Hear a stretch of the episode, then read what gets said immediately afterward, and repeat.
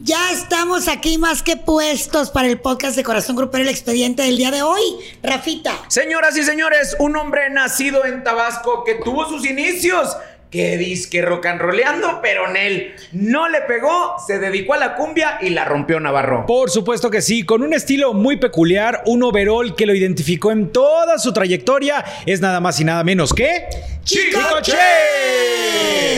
Qué Oye, chulada de historia, ¿no? Una, una historia, me parece que es de estas historias aspiracionales de un hombre que entre que sí se dedicaba a la música y estudiaba la carrera de derecho, pero que se decidió por la parte musical porque desde muy chavito tenía como esta influencia y cabe destacar algo porque lo vimos en la historia que debe contarse. Fíjense que desde chavito él lo llevan a vivir a la Ciudad de México o lo traen a vivir a la Ciudad de México y entonces de pronto aquí llega una vecindad y en esta vecindad, ¿quiénes crees que eran sus vecinos? ¿Quiénes? Nada más y nada menos que los Valdés Castillo. O sea, Manuel el Loco Valdés, Tintán, Pero no, Ramón Valdés.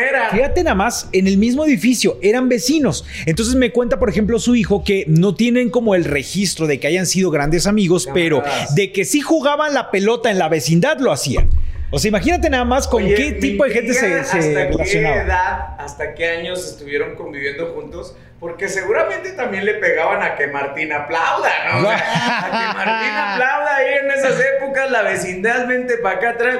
Se está oliendo a petate, porque se dice, se ostenta, y el mismo Germán Valdés Tintán, él ha aceptado que, que quemaba hierba, ¿no? Y eso incitaba a su creatividad desde que era joven, ¿no? Digo, Joven, no niño. No sabemos en esa edad porque cuando, cuando eh, Chicoche, que en este caso, para la gente que no lo sabe, se llama Francisco José Hernández Mandujano. El señor o el chavito, bueno, pues tenía, tenía eh, nueve años cuando estaba viviendo en esta vecindad y ahí es donde se da la primera gran tragedia en la vida de Chicoche. ¿Qué pasó? hombre? Se murió su mamá.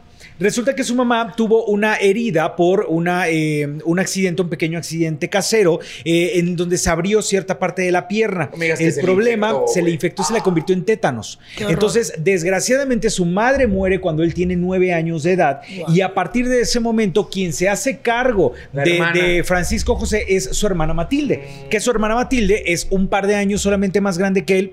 Pónganle que tendría Matilde 11 años y él tendría 9. Pero ella se empieza a hacer cargo de, de Francisco Algo tipo José. como lo de Juan Gabriel, ¿no? Que muchas veces las, las hermanas se convierten en las chidas, En la ahí en las matriarcas. Así es. Entonces se convierte prácticamente en esta figura materna, Matilde, porque ahí les va el otro chismarrajo. Resulta que el papá esperó muy poquito tiempo de luto y ya se consiguió se otra mujer. otra Se casó morra. con otra mujer y el problema no fue ese. El problema es que decide abandonarlos. O sea, él dice, ya me casé, casado, casa, quieren a la nueva familia y el señor se va. China, se andas va. con todo, Sí, ¿eh? papacito, eh, escribir la historia me cuesta, Eso. papá. Claro. Entonces, eh, de uno u otro modo, eh, Francisco José se cría con Matilde y entonces, pues ellos son dos contra el mundo. O sea, no tenían otra, eh, tenía- tiene otra hermana mucho más pequeña, pero Francisco José se convierte como en esta, en esta parte fundamental también en la vida de la misma Matilde, que tiempo más, eh, eh, tiempo eh, más adelante,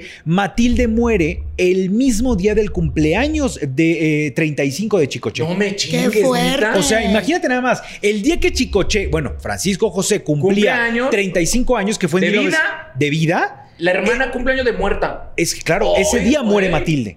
O sea, imagínate nada más la conexión que tenían ellos dos, que hasta en la muerte y en la vida se llegaron a acompañar y quedó como una fecha eh, para, para Chicoche, marcada. Oye, pero ¿por qué siempre en la vida de este tipo de personalidades debe de haber tragedia, güey? O Pues sea, es que si no, no estaríamos hablando de ellos. Es que exacto, o sea, siempre tiene que haber como esta parte trágica, esta parte... De lucha, eh, de picar exacto, piedra, ¿no? de No, batallarle. Y, y de que ausencias muy importantes en la vida de, de cualquier persona, la mamá o el papá o la chingada del papá, siempre hay de que se fue por cigarros y ya nunca jamás regresó, ¿no? Exacto. Aquí pues la mamá de una herida se le gangrenó la- y valió madre el Tétanos, pedo, claro. ¿no? Sí. Por eso la importancia de vacunarse, eh, vacúnense. Bueno, pero estás de acuerdo que en aquella época vacúnense. no había lo mejor esa costumbre, a lo mejor ni siquiera estaba la vacuna del tétanos, o sea, no lo sabemos. Era una época, eh, pues, vamos, compleja, los años 50, eh, casi los 60, entonces sí era... era Pero dicen que lo que te madrea te fortalece, ¿no? A huevo. Y ahí, ¿cómo comienza el pedo ya que traes todo el hilo? A ver. Fíjate, fíjate. la- La situación de Chicoche comienza porque él, eh, su hermana Matilde le da la oportunidad de estudiar. Pero, pues ya sabes que como chavito rebelde empieza como con banditas de, ah, sí, vamos a tocar y tocaba los teclados. Entonces, eh, de pronto, Matilde lo convence ya cuando llega a una parte adolescente y le dice, ¿sabes qué? Tienes que estudiar una, eh, una eh, carrera. Él le dijo, ya estás peludito. Ya, ya, hijo, eh, pues eso de una carrera. Y a entonces le da la oportunidad de viajar a Veracruz, en donde estudia los primeros semestres de la carrera de Derecho. Pero entonces eh, Chicoche se sentía como el león enjaulado porque era como de sí, claro, las leyes y entonces lo que quieras, pero la parte musical le movía. Y ahí conoce a los vocalistas de una agrupación que se llamaba Los Bárbaros. Y entonces ellos le dicen, oye, necesitamos un tecladista porque no entras. Da, entra. entra a, a empezar con ellos eh, a los teclados y en ese momento, en ese mismo eh, rush, conoce a la que fue su esposa, Concepción. Que aquí tuvo también una historia de lucha para poder conquistarla. con Conchita, Porque la familia no lo quería, ¿no? La familia no lo quería. O sea, la familia, la familia de, de- de Doña Conchita veía a Chicoche como alguien menos. Era como de, ¿cómo este Pues tipo? es que No sé los qué. músicos no han tenido nunca muy buena fama, que Claro. digamos. Entonces ahora imagínate que ella, una niña de casa, niña fresita de aquella época, pero espérate tantito, con 11 hermanos. O sea, ella era la hermana 12, tenía 6 varones y el resto mujeres. Entonces imagínate los 6 varones encima de Las Chicoche. hermanas chirinoleras y los Wow. hermanos cabrones, pues no, pues sí la Oye, pero contra, Chicoche. esa llegada a los bárbaros le cambia la vida por Completa, completo. completamente. No solamente por lo de la, la esposa, bueno, la hoy esposa viuda, sino porque ahí es donde lo ve Chucho Rincón. Chucho que cabe Rincón. mencionar que Chucho Rincón fue quien apoyó también a Joan Sebastián. Oh, mira. O sea, el señor es una fregonería. Claro. Eh, le mando un abrazo con todo mi respeto a don Chucho Rincón. claro. Es una persona importantísima en la industria. Pues mira, tuve la fortuna de platicar con Fabián Rincón, hijo. de, Chucho, Chucho. Rincón, que me cuenta justamente de toda esta parte de la historia musical de Chicoche, porque de pronto, bien lo dice, su papá se encuentra con Chicoche y se convierte en una mancuerna exitosa y lo que le sigue, Mancuerna de oro, ¿eh? pero de oro. Pero ahí empiezan con lo tropical. Sí, Sí, pero a ver, sí, sí, yo no tuve el privilegio de conocer a Chicoche, me hubiera encantado. Pero yo siempre pensé que las rolas eran de Chicoche No y todas. resulta que son de Chucho Rincón. Son de Las Chucho letras. Rincón. Las- o sea, las- pero la música era de Chicoche. Era un conjunto, era, fíjate, eh, eh, Fabián me decía, eh, de repente mi papá escribió ¿Quién pompó? O sea, su papá escribió ¿Quién pompó? Párale de contar. O sea, Una poesía, una pinche oda. Si no Oye, espérate. Don Chucho le hubiera escrito Shakespeare. Ay, qué bárbaro, qué Pero- canción. Pero es una canción que a lo mejor no requiere tanta ciencia en letra, pero es una canción sumamente apegada a eh, lo que el común, a, lo que la, la gente en Al las calles hablaba. Claro, o sea, entonces tú ves a alguien en la calle con algo nuevo y lo primero que le dices, ay, ¿Y quién pompó? No, es. eh, ¿Cómo era? ¿Quién? Ah, no, esa era de quién chon. Pero eh, sí, ¿quién pompó? ¿No? ¿De, qué- ¿De quién te lo compró? Ahora, ahí te va. Fabián me decía: mi papá escribe esa canción en conjunto con otro autor. O sea, hubo dos autores. Ay.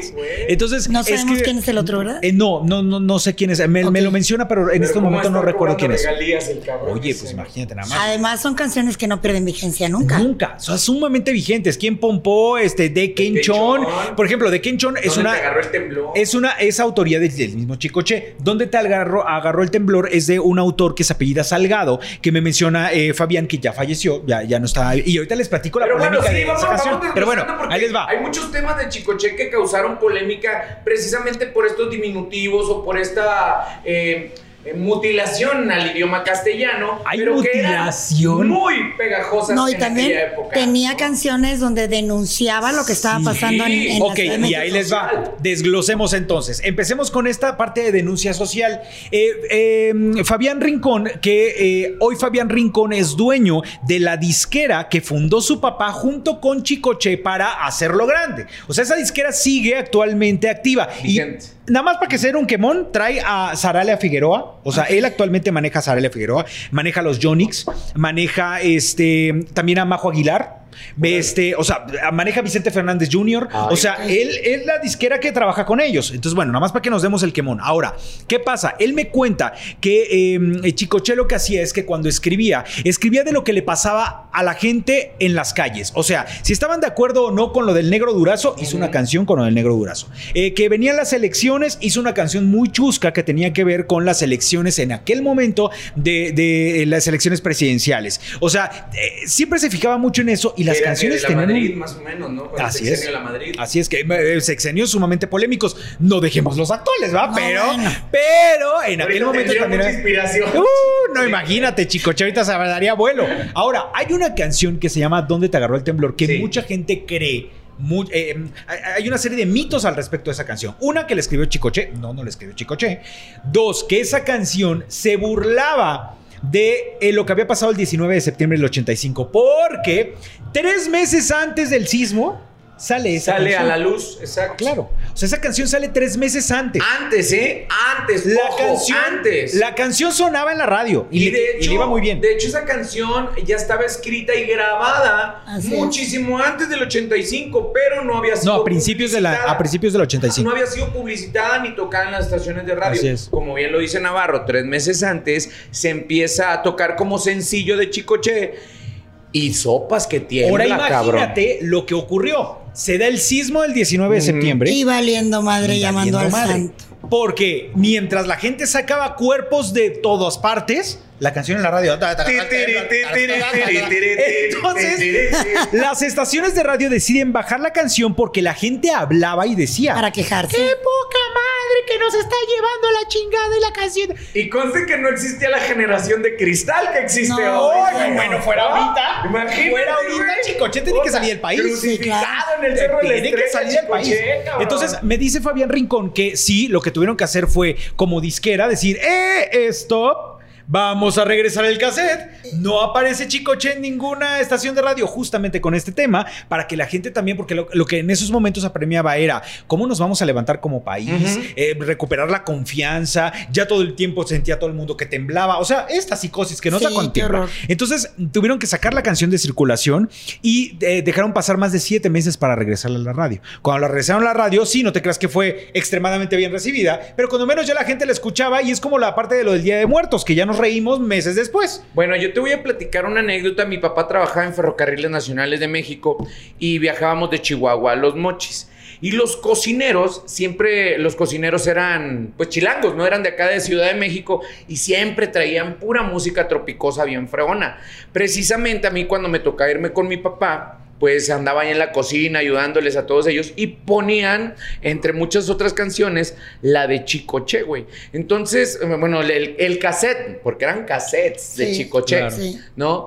Y esa de donde te agarró el temblor, más o menos para el 85, un día suben autoridades federales a hacer revisión al ferrocarril, que todo estuviera bien, porque también se daban muchos asaltos en, en esos tramos de, Sina- de Chihuahua y Sinaloa. Y bueno, un federal agarró el cassette y lo destruyó precisamente porque dijo que, ah, pues estaba la de dónde te agarró el temblor, que esa Ay, canción ya. estaba prohibida, güey. Pero yo dije, pues bueno, se lo va a robar y se lo lleva para su casa. No, güey, vimos cómo lo destruyó porque estábamos insultando. Yo creo que el federal había tenido algún pedo, se le había Oh, ido sí, a alguien, alguien, no sé. alguien. Pero ahí fue donde yo me di cuenta del desmadre que había ocasionado esa canción a nivel nacional, ¿no? Por, es. por la repercusión del temblor. Así es. "Mira, pues este güey está rompiendo nomás por esa canción. Pues mira, independientemente a eso, después llega el gran éxito de su carrera que fue Quien Pompó. Entonces se compensó una cosa con la otra porque llega la canción de Quien Pompó y pues claro está que la internacionalización para Chicoche estaba en grande. Eh, desgraciadamente ya no le dio tiempo, pero él ya tenía, él ya se había presentado incluso en Las Vegas. O sea, tuvo un par de fechas en Las Vegas. O sea, ya el Y ya señor iba a ir a todo. España y a Y otros ya lugares. tenía una, una gira pactada para España. O sea, ya la cosa estaba en grande. Desgraciadamente muere en el 89, que eso ahorita también lo Bien vamos a decir. Chavo, güey. muy chavo. A mi edad. O sea, menos de 45 años de edad tenía 43 Chicoche. creo, güey. Cuando, cuando Tengo da esta 42. situación, que también tiene toda una serie de cosas que, que se dan al respecto de esta muerte. Digo, si vamos a entrar en el tema de una vez, Yo O- me gustaría todavía este, ondear un poco en, el, en, el- en la parte de los temas, ¿no? Los Que- nenes con los Sí, nenes, o sea, la ay, nena Se, con aga- las se agarró las muletillas de, de, de todo, o sea, como todo en diminutivo, ¿no? Porque era de Kenchon, ¿quién pompo? Y luego lo nene con lo nene, la nena con la nena. Uy, uy, ¿no? uy, qué miedo. Uy, uy, uy, qué miedo. miedo. Chido, chido. Mira cómo o estoy sea, temblando. Sí, o sea, Chido, creo que sí chido también. utilizó el Chido, chido, chido, chido, chido. Chido, chido, chido, chon. Que todo esto le abre la puerta también para engalanar el cine nacional de Ay, ficheras. claro. Claro. ¿no? Compartir créditos con el señor Alfonso Sayas, que en Gloria esté, Rafael es. Inclán, el Caballo Rojas. Era parte, y no nada más porque se acostumbraba mucho en aquella época del cine, musicales. Ah, no, no sé por qué, pero en el cine mexicano siempre metíamos canciones, ¿no? No, y siempre había un grupo ahí Ajá, en la mal- boda, en la fiesta. mal grabadas. Mal grabadas, Sí. pero, Pero ahí siempre estaba. aparecía, ¿no? Actuaciones de. Pero, güey. Chico, Pero Che ahí estaba. actuó, güey. Actuó, creo que, si no mal recuerdo, en cinco o seis películas, ¿sabes qué? ¿no? Tenía un encanto especial. O sea, Chicoche lo que tenía es que era, esta imagen. ¿verdad? Era esta imagen de hombre bonachón, de rellenito, lo veías con los lentes, el cabello largo. Y entonces era muy amable para, la, para el público, tanto en un escenario como cuando lo veías en una película. Entonces, no te creas que era el taquillero, pero cuando decían, está Chicoche, decías, era ah, gancho. bueno, la vamos a Qué pasar. padre. La vamos a pasar bien, qué buena onda, independientemente de que teníamos las barrabasadas de, de Sayas o del Caballo Rojas. De todas maneras la pasaban bien. Entonces, creo que también un paso importante para Chicoche dentro de la industria musical. Ahora, no podemos comparar porque ahí vamos a entrar a otra polémica. El impacto tanto musical como eh, cinematográfico que tuvo un personaje como este, como el que tuvo Rigo Tobar, por ejemplo, con y se el dice cual que había mucha rivalidad. Claro. Habías- ah, sí, claro. Eh. Fíjense que en la historia que debe contarse, eh, si tuvieron la oportunidad de verlo, si no, hágalo. eh, hay un fragmento de una entrevista que resulta sumamente reveladora porque, eh, sí, de Rigo con Chicoche y en medio Talina Fernández. Talina tenía un programa en los 80, eh, 87, 88 más o menos, en donde se le ocurrió juntar a Chicoche con Rigo Tobar. Imagínense nada más madre, estas no dos bombas de la música. Entonces, a mí me llama mucho la atención porque esa entrevista decidimos ponerla dentro de la historia porque sí causa mucha polémica ver cómo Rigo Tobar se le ve atacar a, a Chicoche en la entrevista. Menosprecia a Como Chicoche. menosprecia, como de, a ver, a ver, cálmate, yo soy acá, el, ya sabes. Sí. Sí. Entonces hay una pregunta de Talina en donde le dice a, a Chicoche, ¿cuál es la diferencia entre la crisis, tu agru- agrupación, Y Costa Y la Azul. y Costa Azul. Y entonces dice Chicoche, no, pues es que este, nosotros, este, eh, a lo mejor le metemos un poco más de saxofón a la... Y entonces lo interrumpe Rigo Tobar y le dice, pero mis músicos, todos tocan varios instrumentos, no solamente el que traen. Y entonces Chicoche decía, no, pues sí, pero pues los míos son también como... la-". Y Rigo Tobar estaba como de león enjaulado de que, ¿este qué, no? Y entonces de repente le dice, este, Talina. Talina, oye, se han juntado en escenario, no sé qué. Y dice Chicoche, sí, tuvimos la oportunidad y nos fue muy bien. Y dice Rigo Tobar, bueno, no, no, me fue muy bien. O sea, porque la... la es como de, a ver, está. wow. O sea, Rigo, Rigo tenía su público, pero fíjate que el periodista que entrevisté Sí para... le hacía mella, güey, ¿no? Sí, el periodista que entrevisté para esta historia, que es Mario Lafontaine, Ajá. me decía, lo que sucede es que Rigo estaba mucho más preocupado por verse guapo. O sea, era el guapo, el Sí. la la la. Y Chicoche, no. Desmadre, no le importaba relajado. si era gordo, flaco, Claro. bajito, alto. Chicoche quería divertirse y poner la música, el sintetizador, lo que que- Esa era la diferencia entre los dos. Sí. Y Rigo, y Rigo era un- ah, como mucho más de, ah, claro, eh, sé que soy guapo. Tiene una canción, ¿no? Rigo Tobar. Sí, Perdóname, mi amor, sí por ser tan guapo. Ve nada más. Chicoche no tiene una canción así. Entonces Rigo sí la tiene porque Rigo era como de, claro, le podía gustar a los hombres, a las mujeres, a todos. Era mucho más. Y Chicoche no.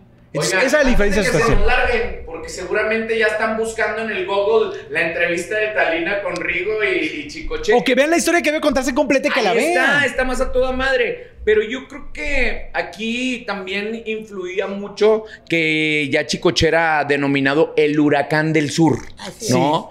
Y Rigo era El el, chingón de- del norte, y el ídolo de El las ídolo de las multitudes. multitudes. Exacto. Claro, Entonces también- influye sureños contra norteños.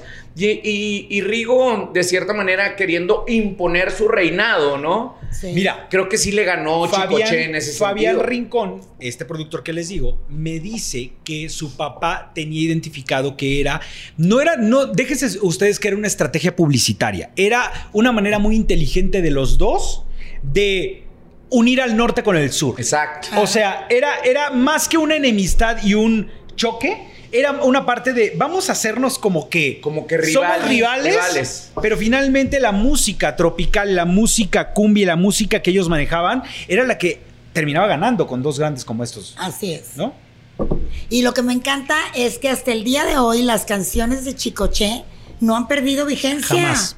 Jamás no pierden vigencia. O sea, son utilizados incluso para eh, comerciales eh, de Sí. todo tipo. Eh, la gente lo sigue cantando. Su hijo Chicoche Chico, que hoy por hoy trae este legado musical también, donde se presenta, le va muy bien porque tiene canciones que tienen que ver con su padre. Así es. Creo que la música de Chicoche se ha convertido incluso hasta en música de culto, güey. O sea, la Exactamente. Eh, también La ya hipsteriza, la hipsteriza, claro que sí, bailan y tocan y traen en sus playlists las canciones de Chicoche en Spotify. Hay canciones este, mezcladas de entre tropical Los con bomba estéreo, más o menos. bomba cosas. estéreo con Chicoche y todas esas ondas. Digo, no que hayan hecho fit, pero en los playlists sí encuentras este tipo de canciones. No, y los ¿no? sonideros también hicieron Los su sonideros también. Y aparte creo que también es un semillero las canciones de Rigo Tobar para que se hicieran nuevas agrupaciones. En la década de los noventas eh, nace precisamente a raíz de la canción de Lo Nene con Lo Nene y La Nena con La Nena una agrupación llamada Las Nenas. Que ahí Exacto. perteneció nuestra, ahora Penélope. querida Penélope Penélope Menchaca. ¿no? Cierto. Y cantaban esa canción y eran creo que ellas, Patti Álvarez creo que también era. Y pues Pati Álvarez era tropicosa. Ah, pues bueno, fíjate, o sea, nacen las nenas Y la competencia eran las Que me, van a, que me van a disculpar que entre, la, entre todas nos hacía una. O sea, perdóname. Penélope, fue Navarro, No. ¿eh? Fue Navarro. Pero, Penélope, tú como conductora cool. En la parte de las nenas, no. Qué bárbaro. No. Bueno, favor. volvamos a Chicoche. Volvamos. Espérate, chicos, se tenía que decir y sí se dijo. Dios nos favorece. Pero bueno, ok. Sigamos con la parte de Chicoche. Oiga, la muerte de Chicoche. Eh, fíjense que hay un preámbulo al respecto de esta muerte porque me dice su esposa, la cual también tuve la fortuna de entrevistar. Su última esposa. No su viuda, Su única. Ah, ¿Pero que no se había casado primera vez? O... con Doña no, no. Conchita. Con Conchita. Pues te entrevisté misma. con Doña Conchita. Míralo. Bueno, misma. sí es cierto, es que me quedé porque Chicoche se murió muy joven. Claro, pues, no, sí, aparte sí, la señora, la señora está muy bien conservada, o sea, muy bien conservada y tuve la fortuna de entrevistar a la esposa. La mamá de Chicoche. La Chico. mamá de Chicoche Chico, la única familia que tiene, o sea, de verdad, es de los pocos cantantes que te puedo decir que intenté, cabrón. intenté rascarle Y- para ver si había alguien por ahí que la la la, No. para conseguir más carnita y no hay. Y Chicoche Chico se llama Roberto Carlos. Roberto Carlos, o sea, Roberto Carlos. Pero bueno, ok. Eh, entrevisté a, a A la viuda, Conchis. a la señora eh, Conchita, y ella me dice que eh, su esposo, Chicoche, tenía eh, momentos en los cuales era un hombre que arriba de los escenarios lo veías bonachón, pero abajo tenía un carácter Fuerte. que te quiero contar. Era muy exigente, como Y muy hacía exigente, muchos muy corajes. estrictos, y hacía muchísimos corajes. Entonces, obviamente con estos corajes le venían de muchos dolores de cabeza. Constantemente yo creo que la presión arterial la tenía a tope todo el tiempo. Y aparte, súmale que era un hombre gordito, que en ese tiempo pues no se De buen cuidaba, comer. eh, túmbale la torta. Y entonces, pues claro, está todo trae consecuencias. Entonces me dice que ya tenía algunas cuantas semanas que reportaba tener dolor de cabeza. Decía, ¿sabes que Tengo un dolor de cabeza muy fuerte después del coraje que acabo de hacer. Entonces me voy a dormir. Y así se la iba. Y entonces la última vez que lo ven eh, fue eh, en febrero del 89. Eh, se despide Chicoche de ellos en Tabasco y se va a hacer una pequeña gira a Veracruz. Eh, me dice doña Conchita que eh, se despidieron normal, le dijo te veo de regreso, se fue a Veracruz, supo que estuvo en Veracruz y después se fue llegó aquí a la Ciudad de México. Todavía llegaron aquí a Ciudad de México y él pidió un ensayo con sus músicos. Esa tarde él eh, mencionan, la gente que estaba cerca de él, que había dicho también que tenía como dolor de cabeza. Todavía como a las 10 de la noche de aquel marzo del 2000, eh, de, perdón, del 2000, de 1989 recibió a unas personas en, en- en su casa a las 10 y media de la noche porque estaban concretando algunas fechas, se fue a dormir y al parecer ahí fue donde le vino un derrame cerebral. Pero por el fíjate, dolor de la cabeza. muerte de los justos, porque murió dormido. Sí. Ahora, hay mitos. O Yo sea, también, eh, pa- para allá quería ir, digo, también son versiones underground, ¿verdad? Underground. No confirmadas y que no estamos nosotros aclarando, pero que sí se tienen que mencionar. Claro. Dicen que el maestro Chicoche, eh, pues abusaba de repente de algunas sustancias prohibidas que inhalaban o que se inhalaban o que se inhalan. eh, y eso también este, le propiciaba pues le propició el, derrame cerebral. No nos consta y no se ha comprobado nada, ¿no? Precisamente por lo que nos dice Doña Conchita, que es con lo que nos quedamos con esa versión. Pero creo que también por el mood en que se, en que se manejaba, de que pues también en, en el, en el mundo del, del cine en aquella época ha habido muchos que han aceptado que sí se manejaban sustancias. Sí, acá, acá yo se lo pregunté a- la viuda, ¿eh? O sea, Ajá. se lo pregunté a la viuda, me dijo que ella no tiene conocimiento que haya existido eso, que lo único que tiene de conocimiento es que tenía dolores de cabeza. O sea, que constantemente era tanta la presión por el coraje que hacía o algo que pues le, daba, le dolía la cabeza y tenía que bajarle un poquito a las La revoluciones. chingada, Fíjate que a mí me pasa lo mismo cuando hago corajes, güey. Me empieza la 50 esta a Pues, temblar y luego el ah, ojo- pues el ojo, cuídate, pues No, cuídate, no. canijo. Ahora, ¿qué pasó? Otro de los mitos que dicen que su cuerpo lo encontraron la mañana siguiente eh, en dirección a la puerta. Como si él hubiera intentado pedir ayuda y no pudo. O sea, eh, otros dicen que no, que lo encontraron acostado, que él no se enteró, que fue simplemente vino un choque eh, de, de presión arterial y sufrió un derrame cerebral y ahí es donde murió. Ya sabes, son mitos y cosas que hablan muchísimo, pero no se sabe. Ahora, ¿qué sucede? Que claro está, imagínate que muere un ídolo como este, de multitud. No, bueno. Entonces, Miles de personas en el numerito. Millones. O sea, llevaron su cuerpo a Tabasco y me dice la señora Conchita que era imposible. O sea, era imposible pasar por las calles, era imposible llegar a la casa, era imposible toda esta situación porque había centenares de personas llorando, este, queriendo tocar el- el- los restos. O sea, Sí, el féretro. una revolución que se hace por este tipo de estrellas. Porque era un personajazo. Completamente. Ahora, ¿qué sucede? Que después de esto, ya saben que empiezan a aparecer hijos. Las que- llenas. Las llenas. La buitriza. que querían ver de dónde jalaban. Y me cuentan que aparece una serie de personajes. Diciendo que son hijos de él. Claro. Así de, ah, no, yo soy hijo, aquí está el acta. Nada, que Es que ya toda que madre no. nomás te pones un overol y ya te. Me Ah, dijo el hermano de, Chicoche. de Chicoche Chico Ajá. que nada más uno Así es. se había comprobado por el ADN. Ahí te va, que ahí te voy a contar una situación que es, es vamos, eh, como ah, entrar como en dimes y diretes al respecto. Me cuenta Fabián Rincón que hubo un personaje que no sé si a lo mejor es el mismo, que eh, de pronto se ostentó como Chicoche. Hijo Chicoche, yo soy Chicoche y ahora voy a salir a la música como Chicoche. El mismo look, el overall, etcétera. Entonces, eh, pues la señora, eh, doña Conchita, que tiene todos los derechos, cabe destacar, le decían, oiga, métale demanda. Pues, pues, no ya está comprobado nada, métale demanda. Y ella decía, no, déjalo. O sea, es como un imitador, vamos a tratarlo como un imitador. Fabián decía eso. Eh, no, No, la señora Conchita. Ah, la Conchita. señora Conchita. Decía, vamos a tratarlo como imitador. Ay, ahí estaba, ahí estaba. Y entonces de repente me cuentan que el tipo este se suicida. O sea, el vato se suicidó. Verde, güey. El vato se suicida y la familia de este tipo fue con doña Conchita y le dijo, venimos a ofrecerle una disculpa porque pues él no era hijo de Chicoche. Él era un fanático Se creía. que se güey. obsesionó por la figura de Chicoche y quiso representarlo en todo momento. Consiguió un acta de nacimiento falsa. Le explicaron todo a doña Conchita. Oh. wow. De todo lo que había hecho este chavo por la obsesión que tenía por ser hijo de Chicoche. No, o ¿Cuánto llevar la línea de frío? Por Chicoche. ser fan. De- por ser fan. Ay, ese de debe ser pariente de Yolanda Saldívar. ¿Verdad? Qué Yo cosa. creo que. Pero Sí, entonces, exacto. Se obsesionó de tal manera No, ese güey que se creyó eso. Manson, güey, de, Qué de horror. Chicoche. Pero imagínate nada más que la familia fue a pedirle perdón a la viuda de Chicoche por eso que había ocasionado él, porque apareció en medios. O sea, medios lo entrevistaban y él decía: Yo soy hijo. O sea, mi padre es Francisco José Wow. Hernández Mandujano. O sea, él se ostentaba. Entonces se suicida, nunca se sabe por qué. Pero se suicida y entonces es cuando la familia va y le pide perdón a, a- a la viuda y le dice, disculpe, esto fue... Pero qué sapiencia, doña Conchita, Wow. que aguantó todo, que dijo, no, déjalo, güey, déjalo, déjalo, ¿no? aguantó. Ahora, lo del hermano, lo del hermano del ADN, eso es, nue- es nuevo.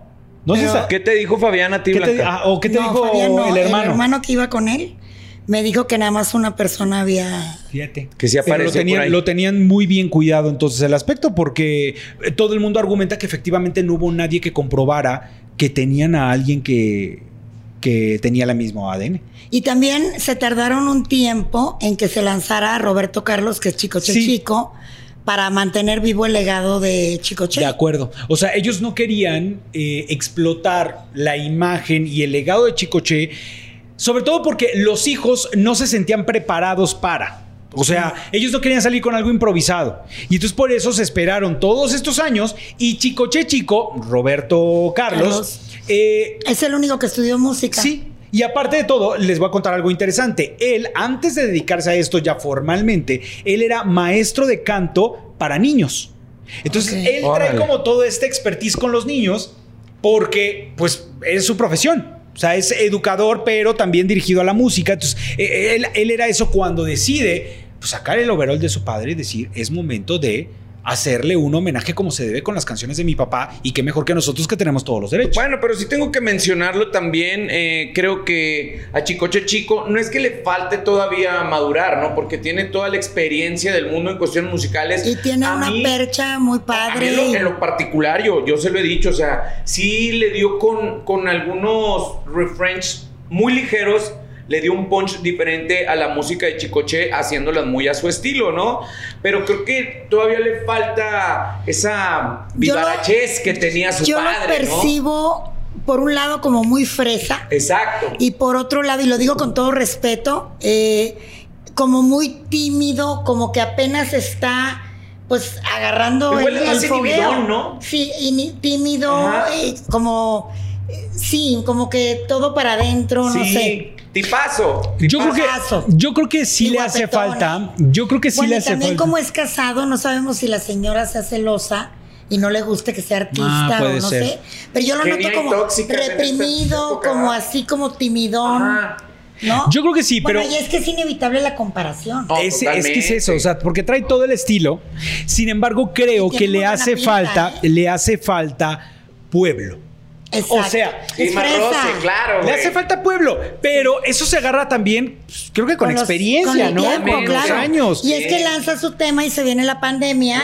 Entonces, pues, pero le va muy bien en las plataformas. Ahora, Sí, ¿no? la ventaja, vamos, la ventaja, si lo quieren ver como ventaja de esa manera, es que pues es un hombre atra- o sea, atractivo. ¿no? Es, es un sí. hombre atractivo, lo ves y dices, sí, cómo no. Sí, cómo no. ¿no? Ah, ¿cómo no? Sí. Entonces lo ves y dices así, ¿qué pasaba con Chicoche, con su padre? Que no era un hombre atractivo, No, pero tenía Pero tanto carisma tenía y tanto. tú llamas chicoche, güey, y en caliente te dan ganas de destapar una caguama y Ah, decirle, tómale, güey. sí. No, y tómale tú y tómale yo. Y acá ves a Chicoche Chico y le dices, pues vamos a tomarnos la caguama juntos, ¿no? Sea, digo yo. Pues, digo yo. Ah, pues estoy equivocado, chico. No, muy guapetón. No, yo sí, Nada le, yo más sí que lo hizo caguama ojalá- a él y la mía, güey. Ojalá que se eh, aviente más, que baile más, que se desinhiba, Claro. que se suelte, Ahora, que se relaje. Lo que, lo que yo he visto de la manera en cómo lo recibe la gente, eso es lo padre. O sea, la gente Ah, lo lo, recibe ama. como si fuera el mismo chicoche. Así es. Eso le puede dar a él esta apertura para que al rato ya lo veamos mucho más en la actitud bonachona de su padre. Sí. ¿Sabes qué pasa más o menos con este tipo? Como dice Blanca, es, es imposible no hacer estos comparativos. Y pasaba también con Cepillín, ¿no? Claro. O sea, y Cepillín traía a sus hijos de la mano y era lo mismo, güey. O sea, Sí. él, Cepillín te decía, aquí está mi legado, aquí viene Cepillín y, Cepi, y- y Frankie. Cepi y Frankie. Cepi y Frankie. Y todos. Bueno, sí, pero a ver, Cepillín, o sea, Sí. así pasa con Chicoche igual, ¿no? O sea, son cosas que... Que si hubiéramos tenido también a una réplica, no réplica, pero cuando menos un legado como mucho más eh, sustancial de Rigo Tobar, porque eh, evidentemente no lo tenemos, No. Seguramente también existiría el comparativo y tendría un reto no doble, triple. El Aquí, la verdad, lo ha dicho lo único que le falta a Chicoche Chico es abrirse más. Bailar más, no ser tan, tan, tan tímido, tan introvertido. Tan Porque estatua. lo demás, sí, porque lo demás muy bien, ¿eh? La percha bien, la- eh, los arreglos musicales súper Está- bien, está muy- modernos. canta bien. Canta bien, ¿no? buenos arreglos musicales. Sí, ¿no? O sea, tiene, tiene para hacerla, pero creo que la experiencia de estar con el pueblo y como ahorita que se empiecen a abrir las cosas con esta parte de, de- de las vacunas, la pandemia, lo que quieran, se empieza a abrir un poco más la zona de conciertos, seguramente agarrará mucha más confianza. Dijera Sí, Julio César ojalá Chávez, que sí. le hace falta ver más bats. Vale. Exacto. Pero, pero va muy bien, pero va muy bien. Ahí tenemos bien. el día de hoy este podcast. de Oye, yo le quiero dar un aplauso a Navarro. Sí, la neta te doy, güey. Ahora sí te convertiste en el maestro Héctor Navarro, Oigan, güey. jamás en la vida me imaginé ir dominando temas. Qué bárbaro, chingado. Si andar correteando en el chacaleo y a Ninel y la chingada, Fíjate. ahora ya eres un expertise. No, y con quién estoy. Mira, no. Oh. Mi respeto. Ay, Dios. ¿Y con qué canción te quedas de Chicoche? ¿Con cuáles? Ay, yo creo que a mí me gustaba mucho la de Uy, uy, uy, qué miedo. Uy, uy, uy, qué miedo. Mira cómo tiemblo, que bailar casi no puedo. Esa me gustaba mucho. Yo, de Kenchon.